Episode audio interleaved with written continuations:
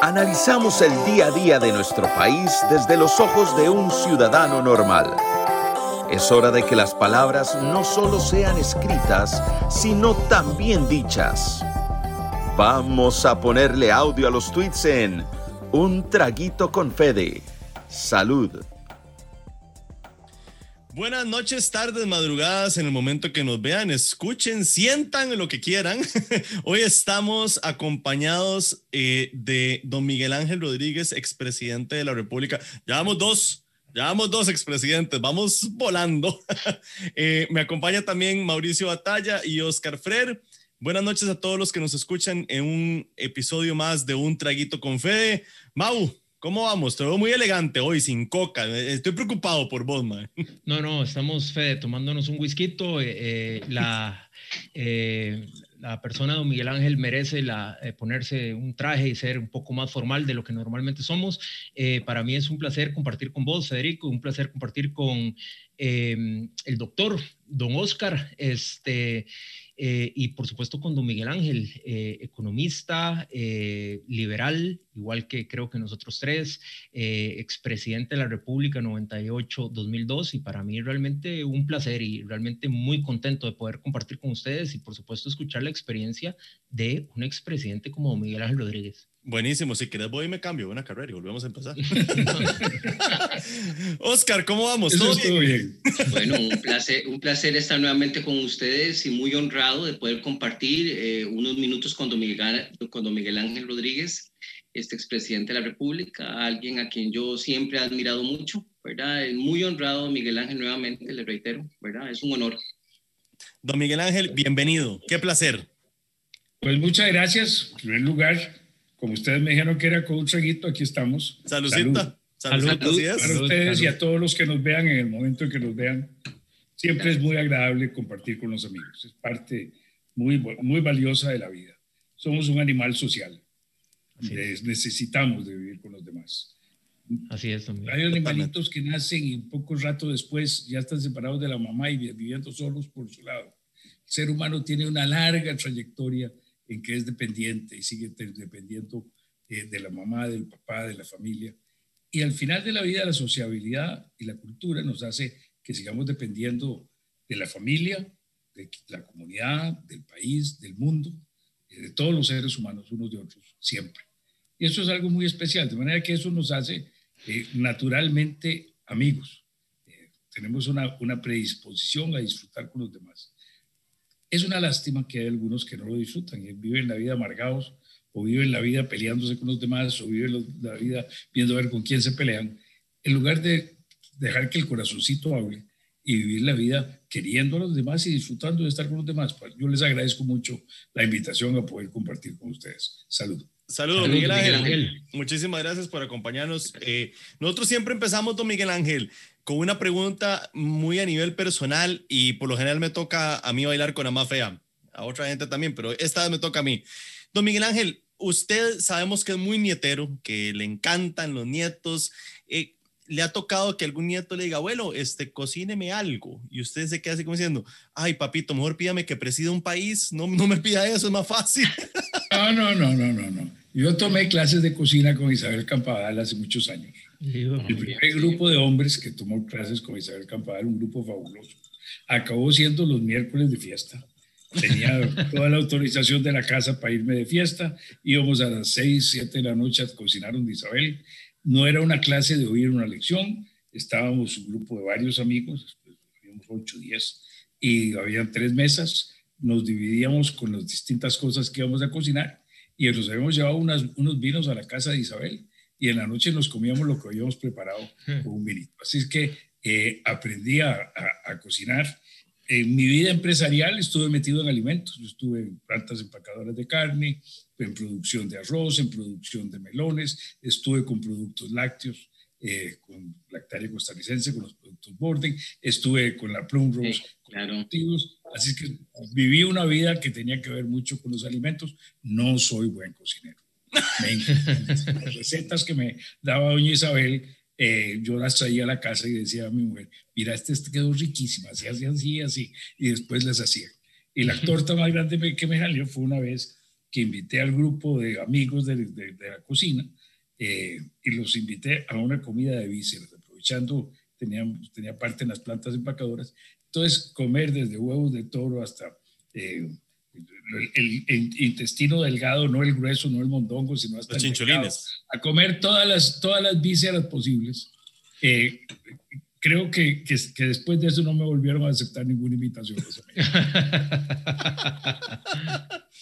buenísimo, buenísimo, sí. Este, Mau, empecemos vos con tu pregunta light antes de que... No, pero yo no voy a dejar a los nietos en el aire. ah, bueno. Perdón, dígame. No, no, tiene razón. Los voy a dejar, después me van a reclamar. Va a decir, Ay, ¿usted qué? Le preguntan de nosotros y usted no dice ah, Soy un abuelo muy feliz. Tengo, mi nieto mayor tiene 26 años está en tercer año de su PhD en economía en Northwestern, en economía no, en estadística, perdón, economía soy yo. Esas son las cosas que uno le tira a los otros pobres. Eh, estadística, le sacó, eh, igual que usted, Federico, sacó eh, ingeniería de sistemas y matemáticas en, en, sus bachilleratos académicos y después se fue hasta está haciendo está en tercer año de su PhD en, estadística. Tengo, un nieto que está terminando este año eh, ingeniería bioquímica. Eh, tengo otra nietilla que está en tercer año de la universidad y tengo tres chiquitillos de 14, 11 y 8 años. Eh, todos viven fuera, desdichadamente para mí, gracias a Dios para ellos, porque han tenido oportunidad de formarse muy bien y, y, disfruto mucho con ellos. no es lo mismo discutir de fútbol con mi nieto mayor, que es un campeón y que sabe todo de todos los equipos del mundo y de todos los jugadores del mundo y que sabe todas las estrategias, que hablar con el más chiquitillo eh, de, de, un perrito que tienen en la casa o, de qué, le, qué pasó en, el, en, la escuela. Cuando iban a la escuela, ahora lo hacen desde la casa, lástima, porque socializar en la escuela es muy bonito para los chiquillos. Pero sí, los disfruto muchísimo. Es más sencillo, es más sencillo con los más jovencillos, ¿verdad? No, es más sencillo con los más grandes. Ah, sí. Con los más grandes uno tiene más conversación, uno vive más, más el mismo mundo se, se, y ya tiene más tiempo de convivir con ellos, ya son, tienen mucho más entrada. Los más pequeños uno tiene que adaptarse a su manera de ser. Vos no puedes hablar con un chiquillo de 8 o 11 años las mismas cosas que estamos hablando aquí nosotros, porque se aburre. Entonces tenés que acomodarte, eh, pero lo disfrutas mucho. Lo disfrutas igual o más, pero es distinto. Buenísimo, buenísimo. Mau, vos con tu pregunta este, no incómoda, por favor.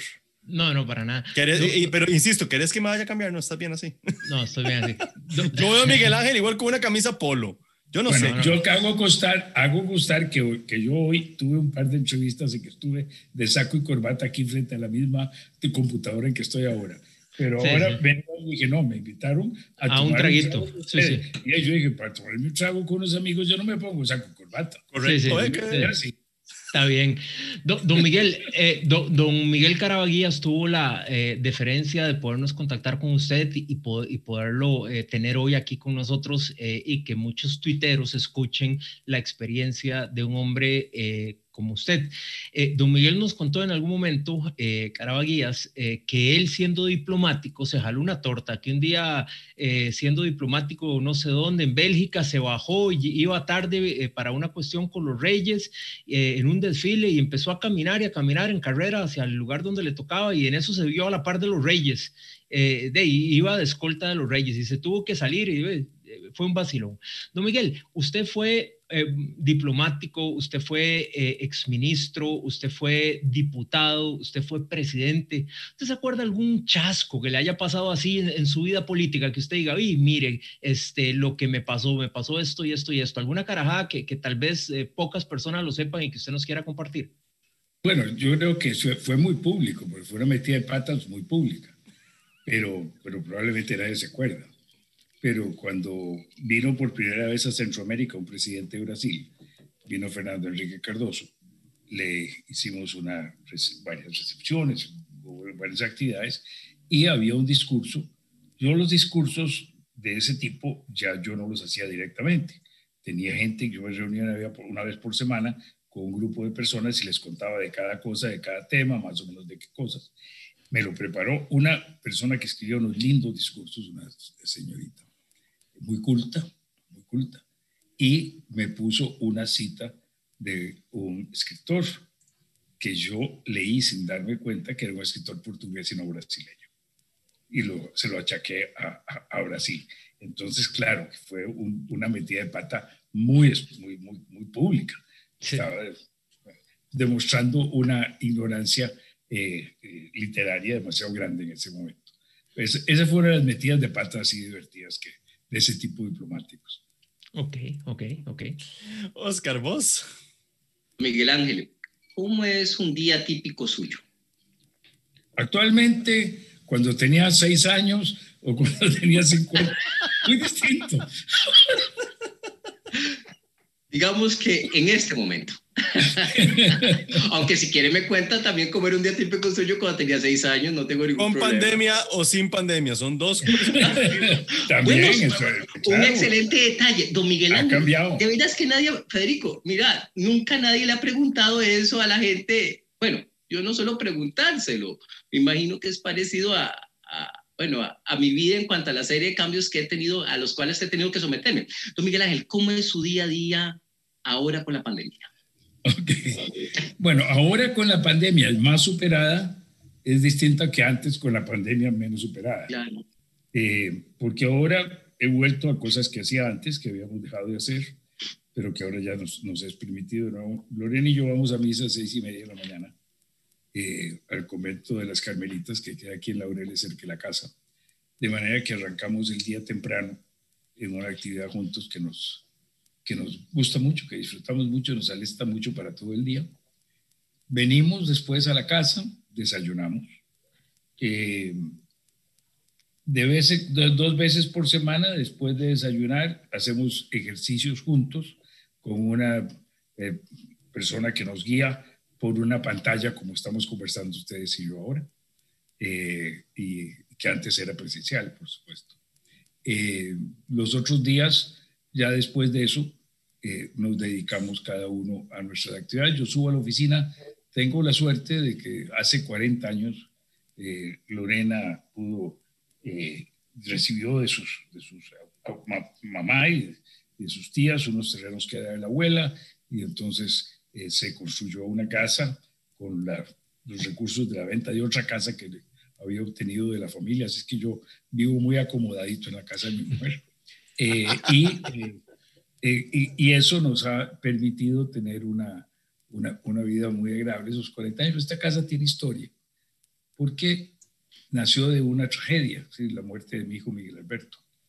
Eh, Miguel Alberto y Lorena iban juntos todos los días, casi, o casi todos los días, a hacer equitación. cuando murió Miguel Alberto, pues Lorena eh, además de la terrible que era para los dos la pérdida de, del hijo mayor, eh, pues ya no, no, tenía tantas ilusiones, no quería hacer nada, no quería hacer mucha cosa. Tuvo una, hay un, un, episodio muy, muy, muy impresionante de mi vida, de las cosas más lindas que me ha pasado, que fue que mi segundo hijo, Andrés, eh, que en ese momento tenía 11 años, le dijo a Lorena, Lorena, mamá, busques que yo puedo montar los caballos de mi hermano. Él no le gustaban los caballos, él le gustaba el tenis. muchas veces yo me quedaba con él porque fue muy bueno en tenis, acompañándolo en los campeonatillos de tenis y, Lorena se iba con, con Miguel Alberto. Eh, muchas veces yo iba con ellos también. y entonces se la llevó a la caraña. Pero yo encontré que teníamos que hacer algo más para sacar a Lorena de, de, esa tragedia. Yo tenía el trabajo, yo tenía las empresas, yo estaba, daba clases, tenía muchas actividades que, que lo obligan a uno a salir del hueco de, de la, del, dolor. Y entonces se me ocurrió inventar que hiciera una casa. Y se dedicó con un primo de ella, que es un magnífico ingeniero arquitecto, con gusto exquisito. Y durante un año, con, junto con otro arquitecto, un muchacho eh, colombiano, Bernardo, que fue el que hizo el centro comercial El Pueblo, uno de los primeros centros comerciales que se hicieron en el país, en San José. Eh, se dedicaron a hacer los planos, tanto que este muchacho, muchacho colombiano, como a los seis meses les digo, no, esto no es comercial, yo no puedo seguir haciendo planos para toda la vida. Y, y abandonó el proyecto. Pero ellos siguieron hicieron la casa. Entonces esta casa es como, como muy especial. Yo tengo una oficina que me ha servido en la época empresarial, en la época de gobierno, hice mucha cosa aquí, campañas políticas. Y subo y me paso aquí arriba. En Escazú, ¿verdad, don Miguel? En Escazú. Me paso aquí arriba en la oficina en la mañana, tres, cuatro horas, almorzamos y vuelvo a sentarme a trabajar. Muchos días, hoy he tenido varias de estas conferencias eh, por, eh, eh, medios de, internet, algunas por televisión, otras por radio. ahora las de radio también son con, imagen, así es que ya, es, es, más común eso. alguna hora a las siete, siete y media, mi mujer me pega unos gritos y me dice, Miguel Ángel, ya es hora de que bajes, que venir a, a, convivir. Eh, nos sentamos, ya a esa hora no, tenemos ayuda en la casa, nos hacemos alguna cosita los dos, comemos solos, eh, alguna cosa, y en la noche vemos alguna cosa de televisión, o leemos un rato juntos, o, discutimos de algún tema, conversamos, o jugamos canasta, como lo hacíamos con mis papás hace muchos años, jugamos cartas. Eh, eso es un día normal. Muchas gracias, don Miguel. Don Miguel Ángel, eh, significa que en cualquier momento no vamos a escuchar a doña Lorena pegarle cuatro gritos. ¡Miguel Ángel! hoy, hoy tengo permiso, hoy tengo permiso hasta las siete y media. Ah, buenísimo. Usted puede terminar hasta las siete, pero voy a tener permiso hasta las siete y media. Buenísimo, don Miguel Ángel. Eh, vamos a entrar un poquito en materia, don Miguel Ángel, eh, de la situación actual. estamos en lo yo no vivo en Costa Rica, yo vivo en Estados Unidos. Yo veo los toros de la Su situación actual también es muy complicada. Faltan solo que dos semanas. Dos, ah, dos semanas y, Trump estuvo antier aquí en Nevada y no. Tema, para más adelante. Yo veo los toros desde la barrera. Eh, mis papás están en Costa Rica y yo veo que la cosa está como complicada. Don Miguel Ángel, ¿estoy viendo yo las cosas desde afuera muy complicadas o realmente su percepción se, está, se nos está poniendo color de hormiga en Costa Rica? Está color de hormiga. Está color de hormiga. Está color de hormigas chiquitas, de hormigas rojas, de hormigas grandotas, de hormigas que vuelan. Están todas las hormigas. Eh, y hay muchas. Tenemos un, un problema fiscal que es un problema que el país no ha querido atender adecuadamente. La gente dice que del 2009 para acá, que es cuando empezó realmente la situación a ponerse peor, pero realmente ya antes de eso, eh, cuando después del, eh, ya, después del gobierno de don Rafael Ángel, cuando no se quiso seguir con el PAE 3 eh, en ese gobierno, la oposición no quiso que se siguiera con eso, empezó el país a verse en problemas yo le presenté al país una, una propuesta distinta, no, no hacerlo con impuestos, ah, pero sí necesitábamos más recursos para mejorar educación, porque no estábamos atendiendo la cantidad de gente que teníamos que tener en secundario, porque la calidad de la educación no era buena, porque la infraestructura estaba muy venida menos. Cuando yo entré, incluso todas las carreteras estaban destruidas. Había un problema de mantenimiento vial terrible, porque no habíamos avanzado en puertos, no habíamos avanzado en aeropuertos. Eh, la, se necesitaba mucha inversión, eh, teníamos que, mejorar el sistema eh, de pensiones, que tenía un financiamiento que ya no daba para hacia el futuro, en eso avanzamos en algunas cosas, y entonces yo le propuse al país en campaña, no, es que se engañaron, no, no, en campaña en mi programa de gobierno está escrito, vender unas entidades públicas quitarle el monopolio al INSI, venderlo, quitarle el, eh, el Banco de Costa Rica, venderlo, vender VIXA, vender FANAL, hacer con esos recursos una manera de disminuir la deuda para bajar la carga de intereses. Y entonces esos recursos que ya no iban a ir a pagar intereses, poderlos dedicar más infraestructura.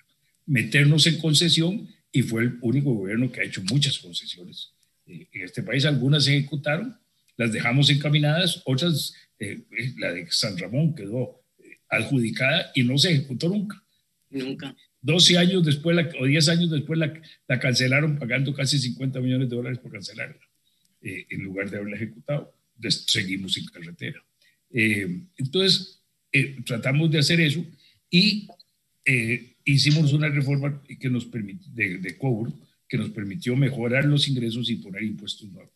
Entonces, entrábamos, pero, pero engañaron a los muchachos en las escuelas, unos diputados del bloque de la izquierda, de la izquierda más extrema, empezaron engañando a los muchachos de la escuela diciendo que íbamos a vender el ICE, lo que nunca estuvo en ningún proyecto ni en nada, era la apertura de los monopolios.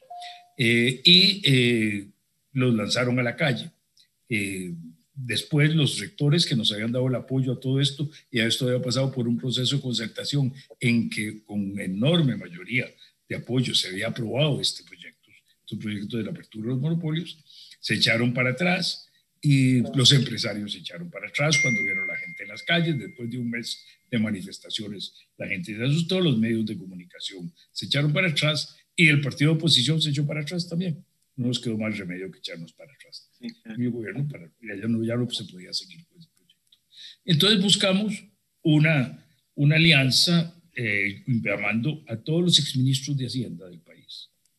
Y les pedimos que nos hicieran una propuesta de que entonces sí, vamos a tener que poner impuestos si ese camino no se aceptaba para poder tener un gobierno que cumpliera las cosas mínimas que en una sociedad en el nivel de desarrollo nuestro necesitaba, se necesitaba hacer, eh, eh, tener un poco más de impuestos. Entonces propusieron el IVA y propusieron el impuesto de la renta global, que es un impuesto mucho más justo, con una tasa más baja incluso para las empresas, pero que, que, que, toma todos los ingresos de las personas independientemente de qué fuente vengan y las trata del mismo, de la misma manera que es lo más justo que puede haber. Entonces, eh, eso desdichadamente nunca se aprobó. El gobierno siguiente de una vez lo que hizo fue que metió el freno totalmente. Se bajó sobre todo la inversión y entonces llegaron a tener superávit. Es decir, logró con cuatro años de controlar el gasto eh, eh, manejar la parte fiscal muy bien, pero con un déficit de infraestructura, entonces, con un déficit de educación, con un déficit de cosas que no se lograban hacer y que era lo que nos permitían una economía que creciera más rápido, que era la manera de que la economía arranque, empiece a crecer más rápido. Cuando las economías llegan al nivel de desarrollo que nosotros tenemos ahora, ingresos medios, entran en lo que se ha llamado la trampa de los ingresos medios. Es un, en las economías cuando están mucho más pobres y empiezan a hacer reformas, pueden inicialmente avanzar muy rápido, están muy largo de la frontera de la producción. Entonces, pocos cambios van permitiendo un avance muy grande cuando ya se va llegando más cerca de la frontera de producción, las estas llamadas en economías ingresos medios, las cosas que se necesitan son más sofisticadas, gente mucho más educada. Eh, entonces el proceso educativo se vuelve muy importante. Eh, se necesita un sistema jurídico mucho más rápido en resolver problemas eh, para que haya más rapidez en la toma de decisiones de inversión. se necesita un Estado mucho más ágil que, tenga procedimientos mucho más fáciles, que estorbe menos, que ayude más a que la cosa camine, y eso requiere un, un gobierno mucho más sofisticado. Eh, entonces, eh, los procesos se van convirtiendo un poco más complicados, porque se, depende ya más de la innovación, de la competencia más, intensa, eh, se, requiere un, un, proceso difícil. Costa Rica estaba desde ese momento en ese nivel y se necesitaba hacer cambios para hacer, para hacer esto no nos hicieron esos cambios. Entonces el crecimiento en los últimos 10 años ha sido lento, mucho más lento después del año 15. Eh, el desempleo ha estado alto en los últimos 10 años y además la informalidad ha ido creciendo en los últimos 10 años. Costa Rica tiene una informalidad de 40% en el año 2010. Es alto, pero comparado con América Latina era bajo. Llegamos casi a 50 en estos 10 años. Ahora desdichadamente le hemos bajado, y digo desdichadamente porque le hemos bajado porque el mayor desempleo se ha creado entre los informales, que son los que tienen menos ingresos, lo cual es muy malo, que ahí es donde se ha creado todo ese desempleo. Pero entonces, e, e, en esas condiciones el país venía con una serie de problemas. A la par de eso, se estuvieron creando una serie de problemas políticos que no son solo nuestros. Estábamos hablando de las elecciones en Estados Unidos. Eh, el mundo occidental está viviendo en las últimas décadas, a mi manera de ver, un problema serio porque el, el apego a la democracia, el apego al Estado de Derecho, el apego a, a las normas de gobierno que nunca son perfectas, pero que íbamos mejorando, se ha ido perdiendo entre los ciudadanos. Si uno ve las encuestas de opinión en todo el mundo occidental, el aprecio por estas cosas ha ido eh, bajando y ha ido subiendo el, el, el menosprecio de la política, de los políticos, de los partidos, en todos los países. Entre nosotros eso ocurrió con mucha fuerza a partir de los noventas, algunos medios de comunicación empezaron a, surgir a base de, actuar contra todos los políticos, contra todos los partidos políticos. Eh, algunas personas, nombres, Otón Solís, José Miguel Corral, se hicieron campaña y surgieron a base de denunciar a todos los demás como corruptos, solo yo los buenos. Campañas Entonces, eso crea... ¿ah? Campañas de odio. campañas de odio, campañas de menosprecio, campañas generalizadas. Y eso hace que se rompa, Miguel Ángel Polarización. Polarización. Polarización. Polarización. Eso, y eso empezó a destruirnos un poco el sistema y la, la base de tomar eh, decisiones. Y se enfocó mucho en contra del bipartidismo y entonces empezaron a surgir un montón de partidos. Por eso ya en el año 2001 yo en la presidencia propuse formalmente, y se hizo la propuesta ya en, el, en finales del 2001, de una reforma constitucional para migrar a un sistema semiparlamentario para obligar a que el gobierno tuviera que tener el apoyo de una mayoría del Congreso. O sea, que hubiera accedieran muchos partidos y todavía en ese tiempo no estábamos con eso, pero ya se venía a venir. Entonces era prepararnos previsoramente para poder enfrentar el momento en que un, partido llegue como el actual presidente, con 10 diputados. Entonces necesita para tener una posibilidad de seguir adelante, hacer una coalición de 30, 35 diputados que lo apoyen y que conformen un gabinete, un gobierno unido con un programa conjunto, que si no camina, entonces el Congreso pueda pedirle, darle un voto de no censura, le quite el apoyo y el gobierno tiene que cambiar ese equipo. O el, gobierno decide, no, yo creo que esto es lo que hay que hacer, vamos a llamar a las elecciones del legislativo y vamos a cambiar a ustedes los diputados, a ver a quién, el, quién elige el pueblo, si quiere lo que ustedes dicen o quieren lo que el gobierno está proponiendo. Entonces, es, es un sistema de pesos y contrapesos para un, un sistema en que hay muchos partidos. El presidencialismo trabaja bien con dos partidos, Estado, el sistema americano, republicanos y demócratas. Eh, porque eh, usualmente hay, el, hay un balance de poder con las, con las cámaras. Pero, pero es muy difícil que trabaje cuando es un montón de partiditos. Entonces, además de, de ese problema económico, pues se fue creando un problema eh, político. Y claro que la pandemia ha venido a que todo esto está, se han hecho mucho más grandes. Entonces, claro que, que, tiene razón, Federico, estamos viviendo un momento eh, en que las cosas están color de hormiga.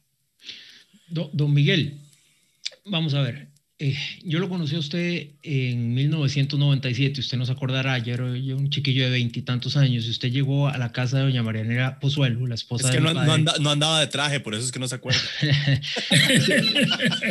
Ah, era un chiquillo, yo de 20 años, usted llegó a la casa de doña, doña Marianela, se tomó un café y usted dio ahí, yo siempre fui liberacionista y mi familia, toda mi familia siempre votó por liberación, y usted dio una charla ahí sin ser una cuestión política, eran tres, cuatro amigos, y usted dio una perspectiva de país y yo quedé impresionado este, y yo dije, no, eh, yo tengo que votar por esta persona que dio y, mostró la fotografía país tal cual yo la veía en ese momento, siendo un chiquillo yo de veintitantos años. A mí me asusta, don Miguel, que 22 años después seguimos hablando de lo mismo. Si usted ve ahora el resumen que usted hace de todos estos años, usted habla, bueno, que en su gobierno eh, usted entró y las calles estaban destruidas y usted hizo un muy fuerte programa de infraestructura, pero bueno, su ministro de Obras Públicas es el ministro que está hoy actualmente en Obras Públicas, 22 eh, años después. Eh, usted habla de que usted pensó en apertura de monopolios, lo mismo que se habla hoy. Usted eh, habló ahora de la venta de VIXA, la venta del BCR, la venta de Fanal. Lo mismo, 22 años después, estamos hablando de lo mismo. ¿Qué ha faltado, don Miguel? Eh, ¿Qué ha faltado? Faltan líderes, eh, faltan eh, personas, digamos, abiertas a esta, a esta nueva, digamos, visión de mundo que diga, bueno, dejémonos de dogmatismos, empecemos más con pragmatismos, ayudemos a la gente. Si la educación le estamos dando un 8%, pero los resultados son pésimos, pues revisemos. Si los programas sociales que estamos generando no bajan la la pobreza, pues revisemos eh, qué falta. Faltan líderes, faltan ideas, falta pragmatismo. Falta lo que ponen las gallinas, don Miguel. Yo creo que falta pragmatismo y falta lo que ponen las gallinas. Ok. Las dos cosas. Eh, a mí me parece que eh, somos un país muy conservador eh, nos hemos convertido en un país muy conservador, no lo fuimos tanto, el siglo XIX no fuimos para nada, pero un país que se dedicó, que pues, se, se permitió ponerse a sembrar café y a exportar café esperando que un año después vinieran a pagárselo, 20, 30 años antes de que Brasil, Salvador, Guatemala, Colombia exportara café. Eh, eh, y, y, eso creó el milagro costarricense, que es el milagro del siglo XIX. La gente cree que nuestro gran progreso es del siglo XX. Nuestro progreso más extraordinario del siglo XIX.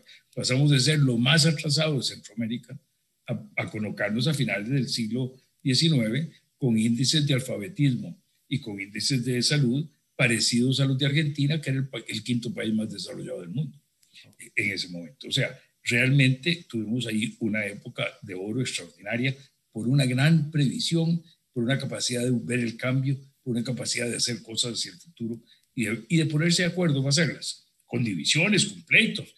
Los, uno lee los periódicos de aquella época y los pleitos políticos eran fuertísimos, pero al final llegaban a ponerse de acuerdo. Nosotros nos ha costado en los últimos años eh, ponernos de acuerdo. Eh, vivimos muchos años divididos por el 48. Después de, superar esa división del 48, eh, hemos entrado en un periodo en el cual nos cuesta mucho llegar a definiciones, llegar a ponernos de acuerdo. Este problema fiscal, como les digo, eh, es un problema heredado de la crisis de los 80, que lo resolvimos para que no nos causara daño y teníamos superávit primarios por muchos años, todos los 90 hasta el año 2009, en que empezamos otra vez a tener un déficit primario en, las finanzas públicas, pero, pero aún en esa época era a costa de que no estábamos haciendo todo lo que requeríamos para mejorar las cosas. Yo me planteaba el tema de educación, sí, es increíble. Tenemos cuántos años de estar contratando maestros que no pasan por una prueba de conocimientos antes de ser contratados. Entonces, cuando yo era el presidente y me hablaba con un ministro de Educación de los temas de que en matemáticas no tenemos los resultados buenos, siempre la conclusión que sacábamos es porque los maestros de matemáticas, la, había muchísimos que no eran graduados, porque los que se graduaban en ese tiempo preferían seguir en ingenierías y en otras cosas y no querían ser eh, eh, maestros, no se les daba el, el, apoyo suficiente para eso. Diez años después, estoy yo en esta época de mi vida en que escribo, estudio y encuentro que, que seguimos igual en matemáticas, pero ahora todos son graduados, pero graduados que no saben. El 50, en el 2010 se hizo un examen con los temas de bachillerato a los maestros de matemáticas de secundaria de Costa Rica. El 50% lo fracasó. Y esos son los que están enseñándole a los muchachos. Entonces, no se examinan los maestros cuando se, se contratan. Hasta ahora acaba de pasar una ley que dice que hay que hacerlo. Y el gobierno no ha hecho el reglamento ni lo ha puesto a funcionar. Eh, yo, yo, cuando me di cuenta de esto en el 2010, empecé a escribir sobre este tema y me puse muy contento porque en el 11 me encontré una sentencia del, de la sala cuarta que obligaba a hacer exámenes a los profesionales para eh, que se iba a contratar el gobierno, para que mostraran sus conocimientos. Pues resulta que estaban excluidos los docentes. Yo creyendo que, era, que estaban incluidos los más importantes y estaban excluidos eh, y, de eso me fui dando cuenta tontamente de mi parte apenas el año pasado en una exposición que hago sobre este tema a un ex, exdirector del Servicio Civil me dice, está equivocado presidente, eso no se va a aplicar porque tenía que aplicarse en el 2021, el año no se va a aplicar porque eso excluyó a los docentes. Bueno, gracias a Dios ahora un, diputado de Liberación presentó ese, ese proyecto y fue aprobado. Espero que, que, lo, que lo reglamente. El pobre maestro entra a dar clases el primer año que hace un médico que va a, ejercer, lo ponen con otros médicos para que haga el internado. ¿Qué hace un ingeniero? No entra a construir casas directamente, algunos pocos lo hacen, pero también hay gente que no son ingenieros, construyen casas. Pero la mayoría se meten y trabajan con alguien más y aprenden en la práctica, porque uno en la práctica aprende el arte de ejecutar las cosas. Uno en la universidad aprende los conocimientos teóricos, tiene que aprender la ejecución. Eso es un calle, calle, ocupa calle. Calle. el arte solo se ocupa, se aprende en la calle. Sea el arte de jugar fútbol, el arte de hacer una pintura o el arte de enseñar. Y entonces deberían tener un apoyo durante ese primer tiempo. Y después nunca lo supervisan, nunca ven cómo están cumpliendo. ¿Qué pasa si uno maneja la educación de esa manera? Y tenemos los resultados que tenemos. Somos de los últimos en las pruebas de PISA y además bajando cada año peor. 2009, 2012, 2015, 2018 para abajo en lenguaje, para abajo en matemáticas, para abajo en ciencia. En habilidades, en la capacidad de aplicar. Lo que se mide en ese examen es la capacidad de aplicar los conocimientos de un muchacho de 15 años. Entonces, tenemos entre año y medio y dos años de atraso con respecto a los países de la OECD en un muchacho de 15 años de educación. Bueno, entonces ahí tenemos cosas muy importantes, pero no tenemos la fuerza de ponerlos a resolverlos, porque nos andamos pisando la bandera, la manguera. Son bomberos que están en un incendio y en lugar de usar la, la fuerza para tirar el chorro al fuego, unos a otros se pisan la manguera y hacen que, que la cosa no se pueda utilizar. Y yo creo que ya es hora de que paremos en eso. Correcto, no, Miguel. Oscar, vos, no, te, te escucho muy calladito hoy. Sí, pues aquí en realidad absorto escuchando a don Miguel Ángel con todo ese conocimiento que nos transmite y toda la experiencia de su vida. Don Miguel Ángel, ya que estamos hablando de el color hormiga de nuestra realidad nacional en este momento. Don Miguel Ángel, ¿usted qué propone para reactivar la economía y para superar la crisis fiscal que estamos viviendo ahora aquí en Costa Rica? señalando que las dos cosas hay que, hay que atacarlas al mismo tiempo porque el problema fiscal es un problema de la deuda sobre la producción, o sea, la relación deuda-producción. El problema de la deuda de, una familia, Oscar, es si yo tengo un ingreso de, de 100 y tengo una deuda de 5, pues la deuda de 5 es pequeña comparado con 100 y no tengo mucho problema. O sea, la deuda siempre hay que compararla con el ingreso para ver si es importante. Pero si yo tengo la misma deuda de 5 y mi ingreso es de 1, ya la deuda es un problema muy grande. Entonces, el problema es el numerador y el denominador. Entonces, tenemos que ver que si queremos resolver la deuda, debemos que la deuda no aumente mucho en el tiempo, sino poco, y ojalá que vaya bajando, y que el denominador también vaya aumentando, porque donde aumenta el denominador, la fracción disminuye.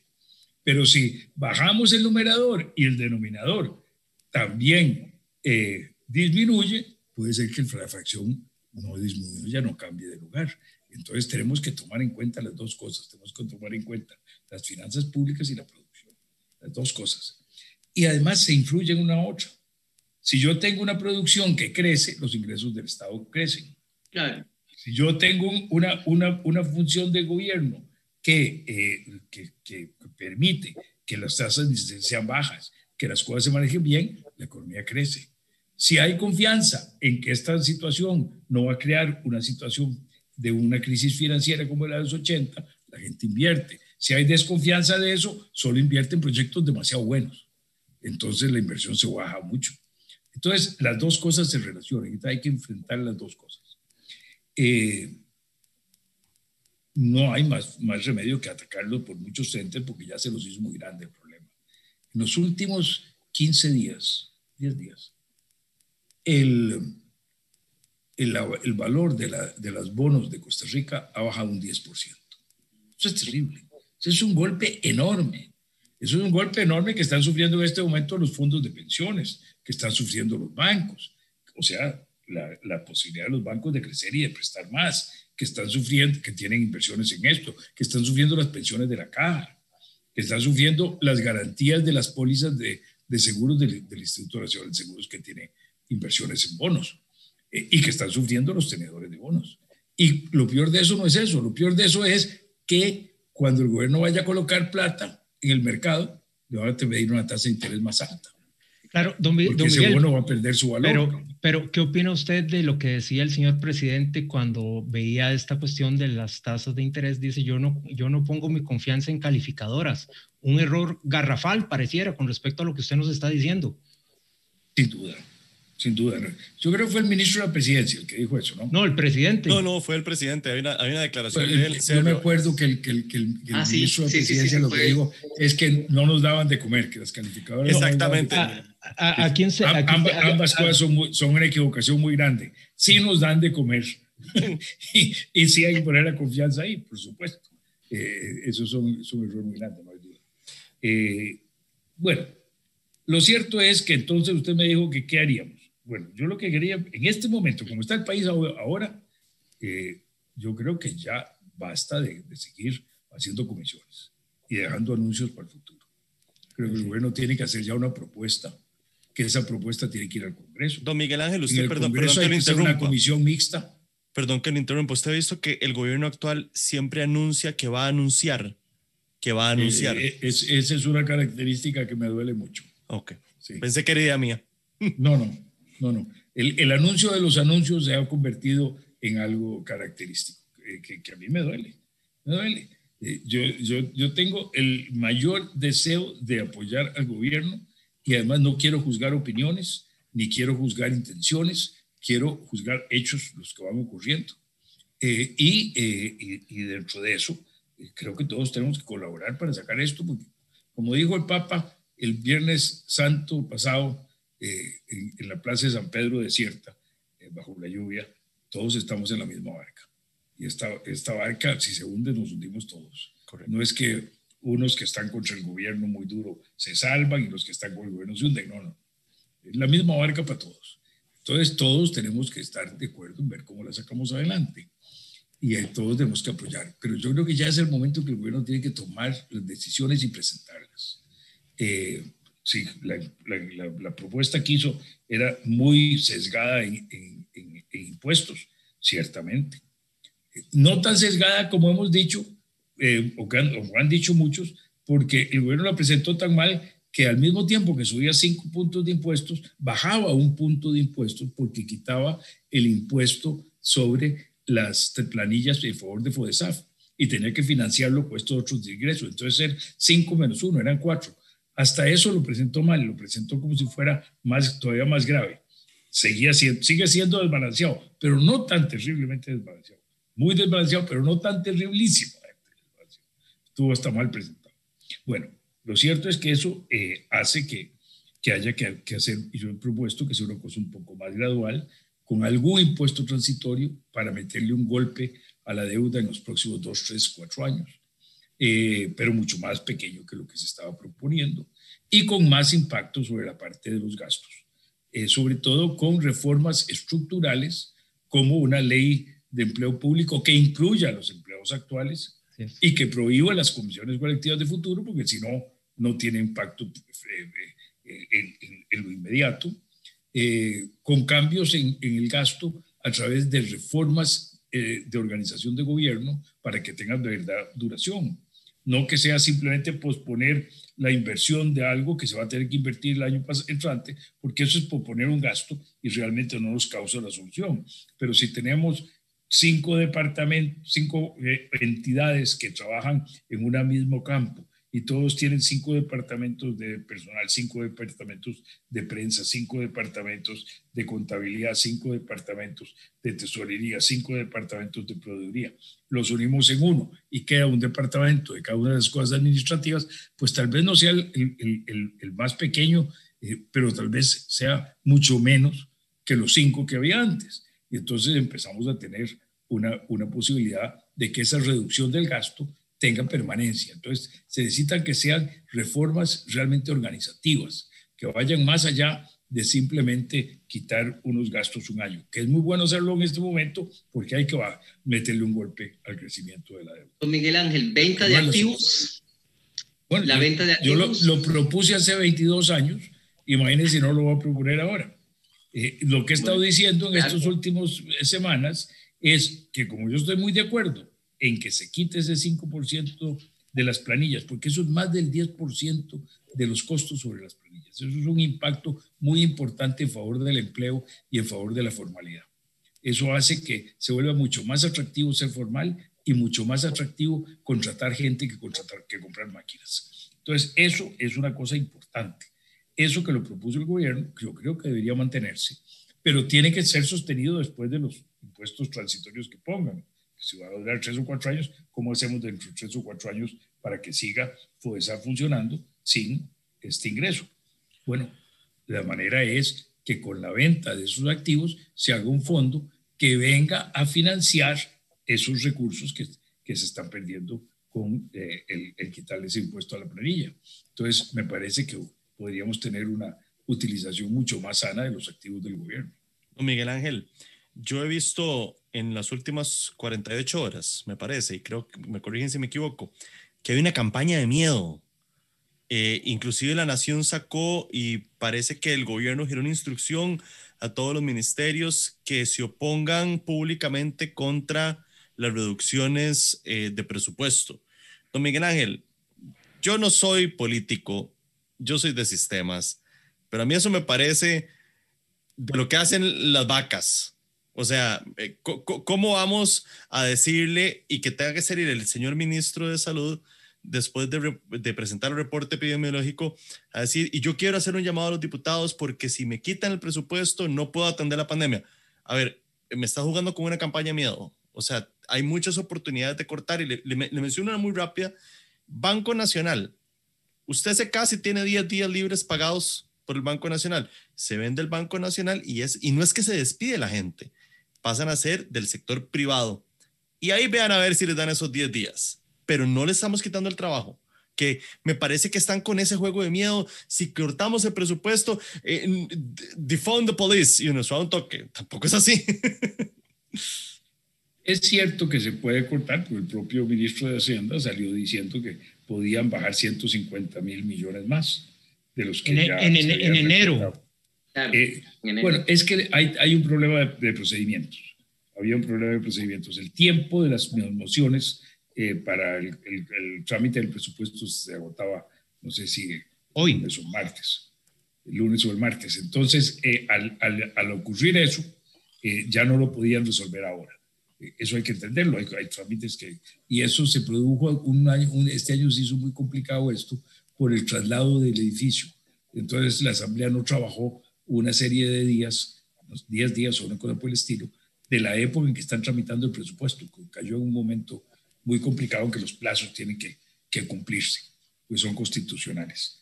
Entonces, eh, ahí alguna razón tenía. Y yo no dudo de que algunos recortes pueden estar muy mal planteados. Es muy difícil si uno es un diputado que tiene la oficina y aunque tenga un número de asesores, que tengan toda la información de hacer un presupuesto. A mí me tocó hacer presupuestos de gobierno cuando fui ministro de, planificación de don José Joaquín, que en aquel tiempo planificación hacía el presupuesto, no Hacienda.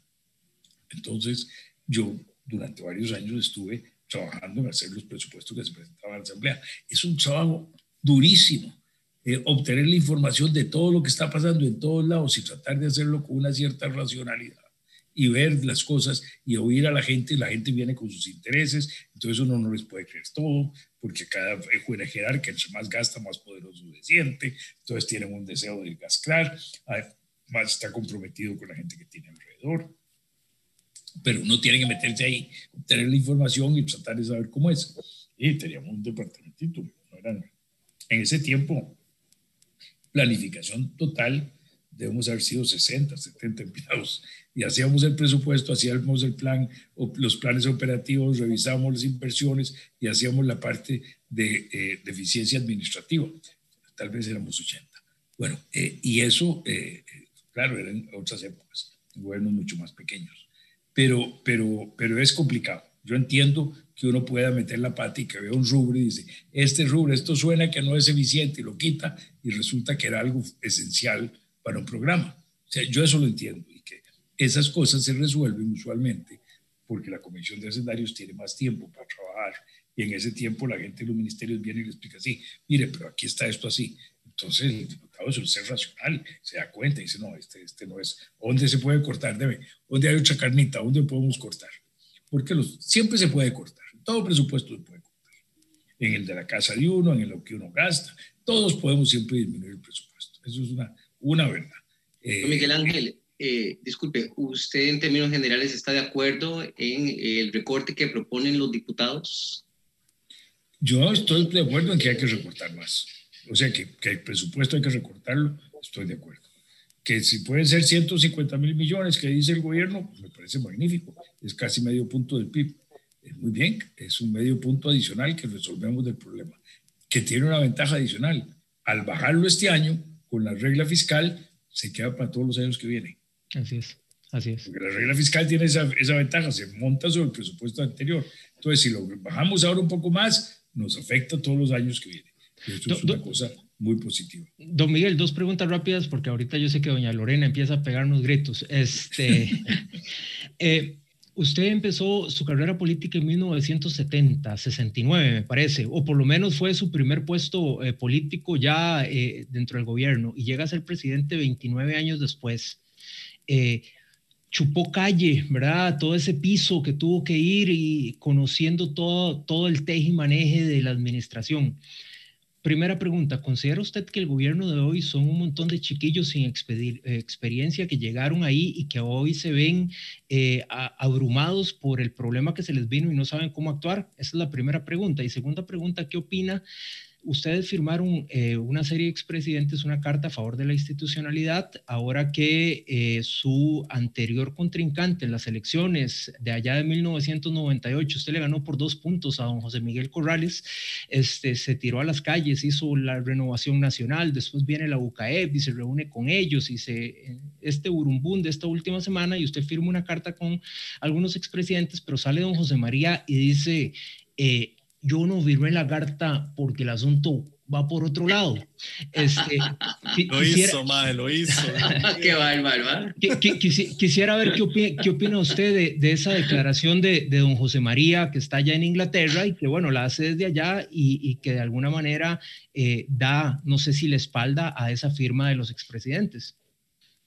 Bueno, vamos a ver, son las dos cosas. En primer lugar, sí, no, yo no empecé en el 70, yo empecé en política en el año 56, con 16 años, apoyando a Mario Echandi para la convención que él ganó en enero del 57 y que lo llevó a la presidencia en el 58. Eh, iba al Congreso cuando tenía 15, 16 años, al viejo Palacio Nacional, a oír las sesiones después del colegio. Eh, estoy con interés en esto desde hace muchos, muchos años. Hice mi primer discurso de plaza pública en 1957 en Esparza. Siempre se lo agradeceré a los esparzanos, que, a don Mario que me subió a la tribuna y a los esparzanos que me dejaron, eh, que, me, estuvieron la paciencia de escucharme. Ya no a quedar ninguno vivo. eran mayores que yo. yo era un chiquillo de 17 años. Bueno, eh, empecé en el gobierno de don José Joaquín en el año 66. Eh, y fui ministro en ese gobierno eh, y, aprendí horrores de don José Joaquín, un maestro extraordinario, un hombre de una dedicación y de una rectitud extraordinaria, de una rectitud intelectual maravillosa. Yo realmente tengo mucha admiración y él aprendí mucho. Y bueno, estuve todavía metido en eso y cuando estuve en mi vida empresarial, estuve presidente de ANFE, estuve metido en temas de, formación de, opinión pública y de, políticas públicas, dando clases en la universidad. De, empecé a dar mis primeras clases en el año 63. Así es que eh, una, una vida muy larga. Traté de llegar a la presidencia en el 88, cuando ya tenía un largo recorrido. Eh, ya, ya tenía 48 años y ya tenía un largo recorrido y llegué en el 58. O sea, que, eh, es que fue con 10 años más y con más experiencia. Yo le tengo mucho respeto a la juventud, creo que tienen una ventaja extraordinaria. La extraordinaria ventaja que tienen es que no tienen tanta experiencia y eso hace que no tengan callos mentales, tienen una mente más abierta, pueden ver para los lados, no solo para adelante, pueden ver cosas que uno no ve cuando ya ha pasado mucho por muchos lados, los callos le van, lo van guiando, como, como los tapaojos de los caballos. La experiencia lo va a uno encajonando eh, y la juventud tiene la maravilla de eso. Pero esa experiencia le permite a uno madurar con más tranquilidad las cosas eh, y darse cuenta de, lo que ha pasado, de lo que se ha vivido, de las cosas como ocurren y no solo de las buenas intenciones. Yo le tengo pavor a las buenas intenciones. Claro que todos debemos tener buenas intenciones, pero solo buenas intenciones son peligrosísimas.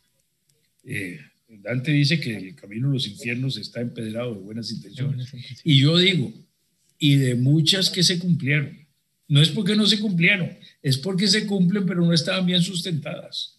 Entonces, es el ejemplo clásico. Es un ejemplo de Fomises, un economista austriaco, de principios de hace más de 100 años. El ejemplo debe ser de hace como 100 años, desde después de la Segunda Guerra Mundial. de la Primera Guerra Mundial.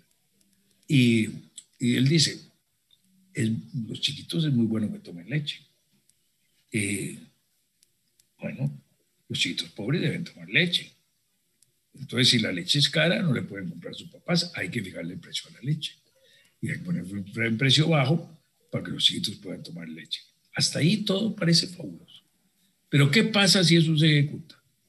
¿Qué pasa con el lechero que las vacas le cuesta más mantenerlas y alimentarlas que lo que saca de la leche? ¿Qué hace con las vacas? De ahí las mata. Al matadero, van matadero, se convierten en carne. la familia que tiene recursos tiene una vaca en el garaje y si es necesario en la sala de la casa y a sus chiquitos no les falta leche. El faltante de leche, ¿quién lo pierde? Los chiquitos pobres. Entonces, una buena intención con una mala instrumentalización produce el resultado contrario del querido.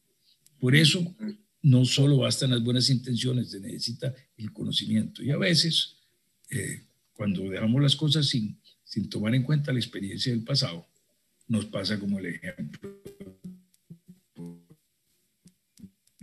Ahí tenemos un problemita de comunicación con Miguel Ángel. Mm. Don José María lo que, nos, lo que, le está diciendo al país es que hay una responsabilidad de quienes están ejerciendo la función pública en que la gente esté enojada porque no se han llegado a soluciones. Y eso tiene razón. No, no podemos negarlo. De manera que yo entiendo lo que dice don José María y se lo respeto. Yo creo que también tenemos razón los expresidentes cuando señalamos que esa solución hay que buscarla en lo institucional y que esa solución, correspondiéndole al gobierno, hacer propuestas, a los diputados resolver sobre esas propuestas, pues que todos los demás tenemos la obligación de manejarnos en nuestras relaciones dentro del respeto a, las, a los cauces constitucionales, porque si no, el desorden que se arma hace que sea todavía más difícil resolver los problemas. Okay. Don Miguel Ángel, como para ir a empezar a cerrando, porque ya siento que viene doña Lorena subiendo las y, y ya ahora sí la estoy oyendo, ya la estoy oyendo. Ya, ya, ya, ya, ya viene. Don Miguel Ángel, este, ayer o antier que se estrenó la nueva asamblea, eh, que por fuera es un edificio horrible, qué cosa más fea, pero por dentro no está. No, no, pero por dentro no está tan feo. Yo he visto fotos. No, por dentro es muy lindo. Yo entiendo que por dentro es muy lindo. Se ve muy, muy bonito. Eh, una diputada eh, oficialista llegó con una camiseta que dice Estado laico ya. Y el momento que llegaron a dar la bendición de la asamblea, se salió. Y ha estado posteando en Twitter X y Y temas sobre, sobre que no se tiene que mezclar. Don Miguel Ángel, se tenga o no se tenga que mezclar. Yo creo que usted tiene a San Miguel de Ángel atrás. se tenga o no se tenga que mezclar yo soy de la, de, la creencia que uno tiene que respetar. Si no quiero estar en ese momento presente en, en lo que se esté dando, pongo mi mente en otro lado y se acabó. Me parece que irse y empezar a despotricar es hacer ruido innecesario a lo que está sucediendo en el país, es desviar la atención, es buscar cómo, eh, ah, no, ahora desviémonos nuevamente al tema eh, unos versus otros, que, que, esperemos que no suceda en el 2022. ¿Qué opina usted, don Miguel? Totalmente de acuerdo con usted. Yo creo que no hay ningún problema en que pacíficamente lleguemos a, a, hacer algunos cambios en la Constitución para eliminar la declaración de que el Estado es confesional, es católico, que en realidad en la práctica no significa nada, porque el Estado de Costa Rica tiene una libertad religiosa eh, tan amplia que es igual el trato para todo el mundo y realmente no, no hay por qué considerar que, haya, que esto esté causando ningún problema, porque en la práctica legislativa no, no ocurre. Eh, y, y, ciertamente, pues responde a una tradición, es, eso está en nuestras constituciones desde el Pacto de Concordia, no, no ha faltado ninguna constitución. Es, es, es, un elemento básico de un pueblo que ha sido y que fue en el pasado todavía más mayoritariamente católico hoy día hay otras denominaciones religiosas que, que son importantes, eh, pero siempre el catolicismo es la religión de la mayor parte de la población. De manera que eh, yo creo que se necesita respeto para todos, también para los agnósticos y también para los ateos. Tenemos que tener respeto para. Pero invocar a Dios en un acto público me parece lo mejor del mundo. Es levantar el espíritu, es, superarnos sobre las limitaciones y las cosas que nos separan y ponernos de acuerdo en una etapa trascendente eh, que a mí me parece que, que, nos, que nos eleva como seres humanos. Eh, y me parece que eso no le hace daño a nadie. Si la señora diputada no quiere estar en la Asamblea Legislativa, tiene todo el derecho a no estar. Que pida un permiso diciendo, por razones de eh, que no me gusta estar presente en esto, ruego que me den permiso de no estar presente y que se le pague su dieta, que no pierda su dieta y que no esté. Correcto. Pero no, no me parece adecuado tratar de utilizar estos actos para dividirnos. Eh, eso ha sido uno de los defectos peores del PAC. El PAC le ha hecho mucho daño a Costa Rica. Esa es en mi opinión personal. Aquí estoy hablando mm. totalmente a rajatabla. Ah, claro que sí. El, el PAC le ha hecho mucho daño a Costa Rica. Es el partido que vino a hacer creer que ellos eran santos, eh, inmaculados, que podían eh, hacer todo perfecto y que nunca había ningún acto indebido de parte de ellos y que todo lo que se trataba es de no comerse unas galletas en el Congreso y las cosas iban a estar bien en el país. eso es cierto. Todos somos seres humanos iguales unos que otros. Todos cometemos actos buenos y actos malos. Todos tenemos ignorancia. Ninguno es sabio del todo.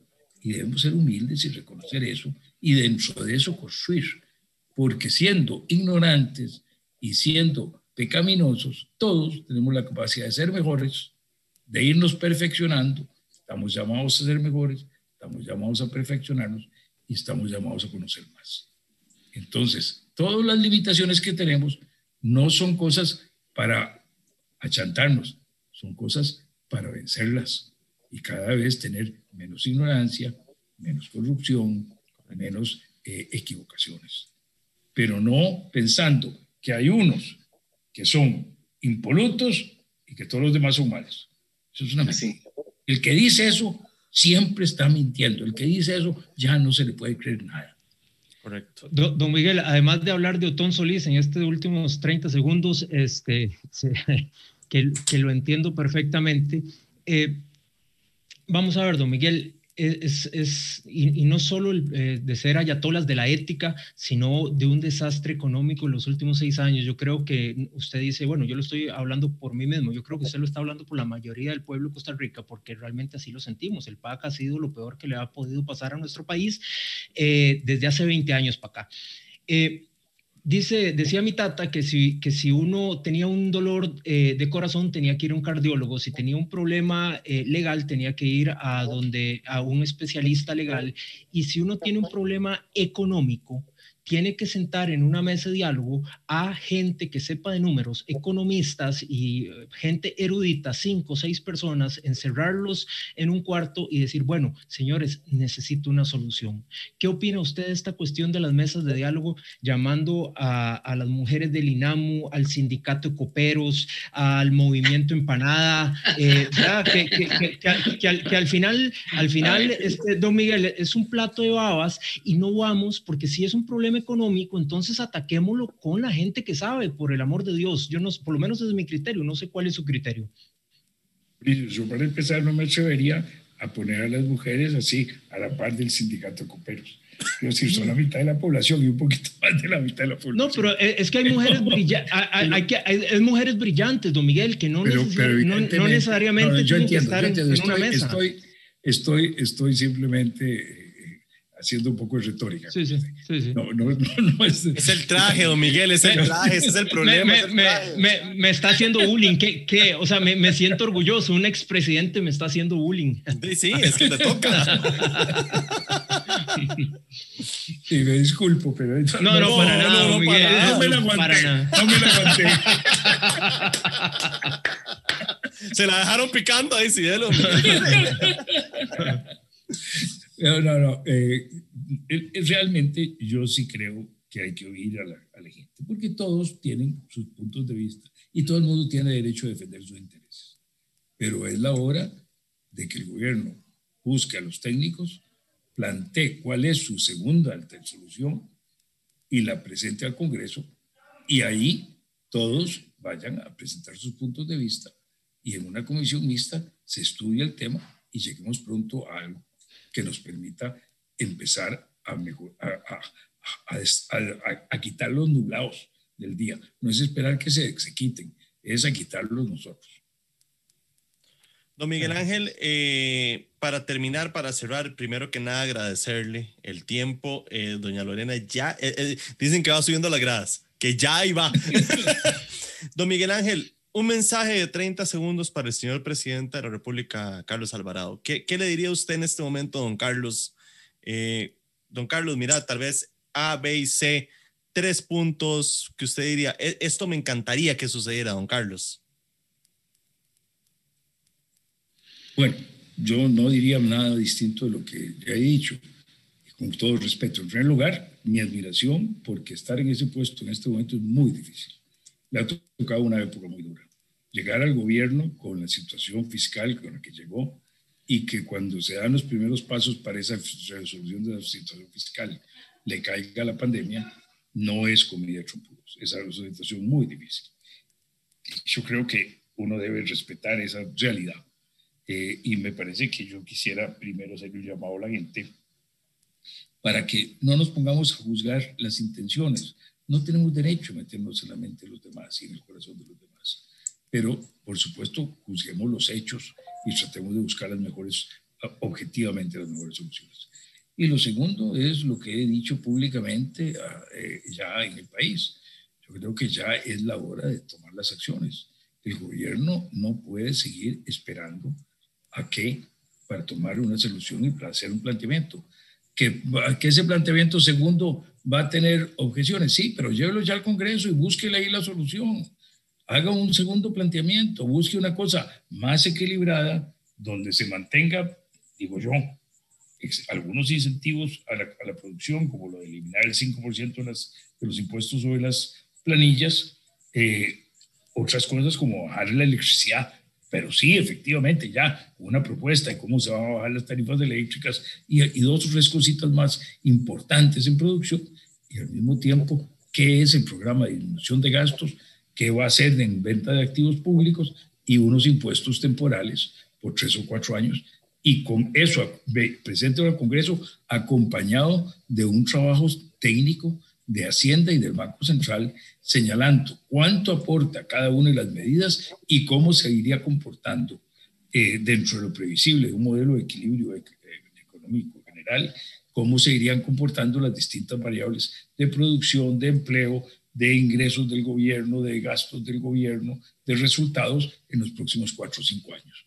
Y, y ya mande eso a, la comisión y pida ecuación presidente de la Asamblea, que ha estado a la par suya en estas cosas, que se nombren unas comisiones, una, una comisión especial mixta que conozca estos proyectos y que invite a uno o dos representantes, no más del sector empresarial, uno o dos representantes, no más del sector sindical y a dos o tres economistas que les den acompañamiento y usen todo el equipo técnico del Banco Central, de Hacienda y de Planificación para que le den soporte al trabajo de esa comisión. Buenísimo. Ya, es, hora de hacer las cosas. Buenísimo. Yo sé que Oscar tiene una última pregunta y hay, hágalo rapidito, porque ya, ya doña Lorena está en el último escalón y nos va a gritar a nosotros.